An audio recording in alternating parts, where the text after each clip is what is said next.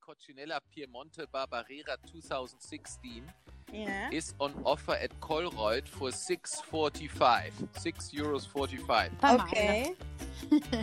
So somebody made me a cheap present, and I'm just going to open this now. And We can hear the sound of the pop. well, l- ladies, I mean, you know, you also have to get drunk, eh? otherwise it's no No. fun. Uh, But you have to. I mean, that's the whole that's the whole fun of the podcast. So I have my bottle opener here. I've already put it in position. I, I, um, I have another I have another. my glass. I have another glass for 6.30 because it's the birthday of my sister now. Ah. Wow. Yes. Okay, so chin, Oi. Chin to your sister. Chin. Chin to us also, let's say. Yes, to your health, ladies, and uh, to the alcohol which we are now going to consume and is increasing the fun of podcasting. I think. Santé. By the way, Santé, Hmm? I can. Santé, we can drink? Santé, Santé, we can drink, yeah. Santé, yes, yes. Okay. Just go, go for it, uh, uh, uh, um, Mm. Virginie. You have to catch up. This is already my third glass. Oh, third. uh, Yes. Oi. Oh, good. So, what do you have? What What are your wines? Oh, um, let's say that my uh, my cave uh, is finished, so I need to order a new one, and I'm really. I've, it's my last bottle, not from uh, Ah. My cave. I think it's from also maybe the the, the Colruyt or the, the less. I don't remember. It's uh, but I don't know this one. It's uh, Roquelemen, Château Roquelemen, et c'est Bordeaux. 2016 aussi en fait. Ah, Okay.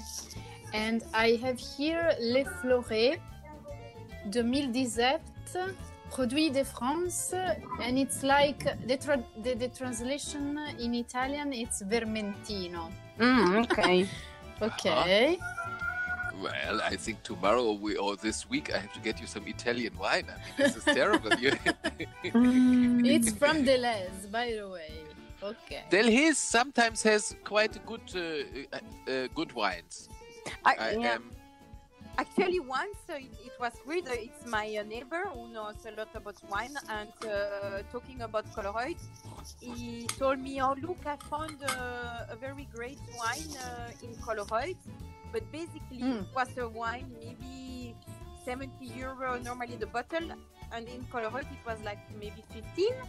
And so he- he Yes. bought so many bottles, he- Wow. and, uh, and then he called uh, Colruyt, but they said no, no, it's finished. So maybe yeah it was quite weird because it was uh, expensive wine for nothing.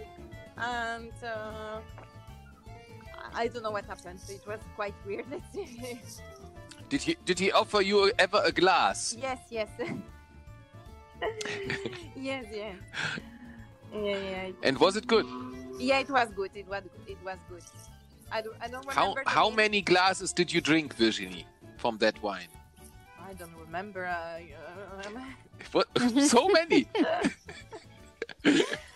with my cholesterol uh, i can drink uh, maybe one maximum two per day Really? But- And are you strict? Are you strict with that? Yes, I am. I I, uh, I, I like wine, uh, but I know that uh, and uh, apparently it's good enough for people having cholesterol. But I think men it's two glasses and women it's one. So- Ah, really? But- ah, Yes. Red wine. Red wine. I think And is, red. is good for It's for red. you. It's better than white Yeah, wine. yeah, it's red. But I drink uh, mostly red wine. Yeah. So just before everything that happened, I I, I was uh, I found um, I found uh, to a wine cavist uh, place uh, like uh, documentation to follow uh, the um, to learn uh, to, to learn more about wine like uh, a, training you know to understand wine.